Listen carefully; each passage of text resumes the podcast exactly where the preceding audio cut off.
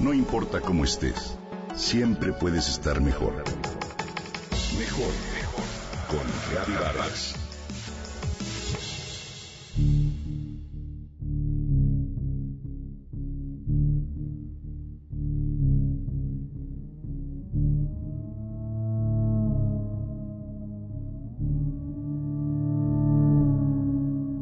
Hoy quiero hablarte de un instrumento musical muy singular, el teremim Originalmente conocido como heterófono, es uno de los primeros instrumentos musicales electrónicos que tiene una particularidad. Se controla sin necesidad de contacto físico. Электромузыкальный инструмент Терменвокс – это первый инструмент такого типа. Su nombre surge de la versión occidental de su inventor, Lev Sergeyevich Termen, un ruso que lo desarrolló en 1920. Está formado por dos antenas metálicas que percibe la posición relativa de las manos del tereminista y unos osciladores que controlan la frecuencia con una mano y el volumen con la otra. Escucharlo es parte de una magia, una suerte de energía singular. Consiste básicamente en una caja con dos antenas. La forma de ejecución es la siguiente. Se acercan y se alejan las manos de cada una de las antenas, pero nunca se tocan. La antena derecha, que por lo general es recta y en vertical, sirve para controlar la frecuencia, es decir, el tono. Así, cuanto más cerca está la mano derecha de la misma, más agudo es el sonido que se produce. La antena izquierda, que se dispone de forma horizontal, se utiliza para controlar el volumen. Cuanto más acerca la mano izquierda a esta antena, más bajo es el volumen. El teremim se ha utilizado en música clásica, música experimental y contemporánea de los siglos XX y XXI, pero también en algunas piezas de rock. Ha sido incluido en bandas sonoras de películas como Recuerda, Spellbound de Alfred Hitchcock en 1945.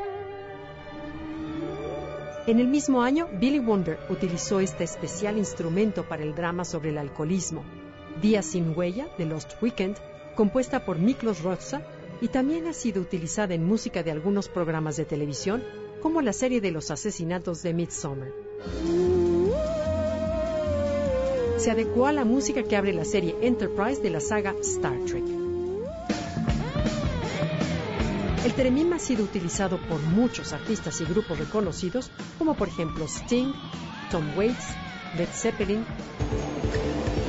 Pink Floyd, Yoko Ono, Rita Lee, Jean-Michel Jarre, Portishead, Fangoria, La Oreja de Van Gogh, Amaral, entre muchos otros.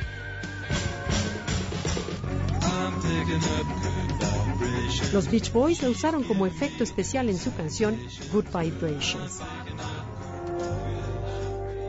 Leo Tremim, como se conoce a su inventor en Occidente, inventó el aerterofone en 1919 mientras estudiaba las ondas electromagnéticas por encargo del gobierno ruso.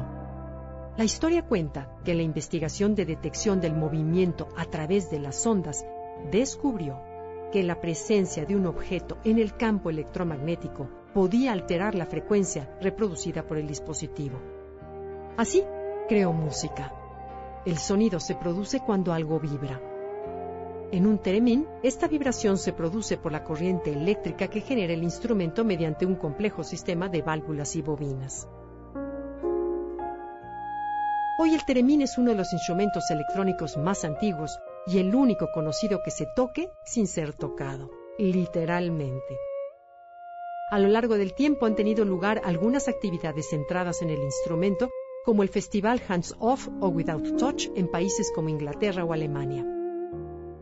Hoy, la Teremim Academy organiza incluso seminarios y cursos en algunas ciudades francesas.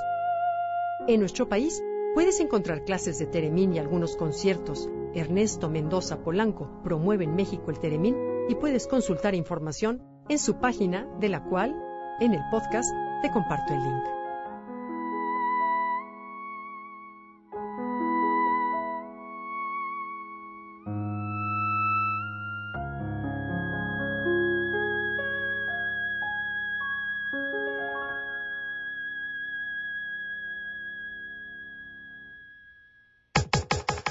Comenta y comparte a través de Twitter. Gaby-Vargas.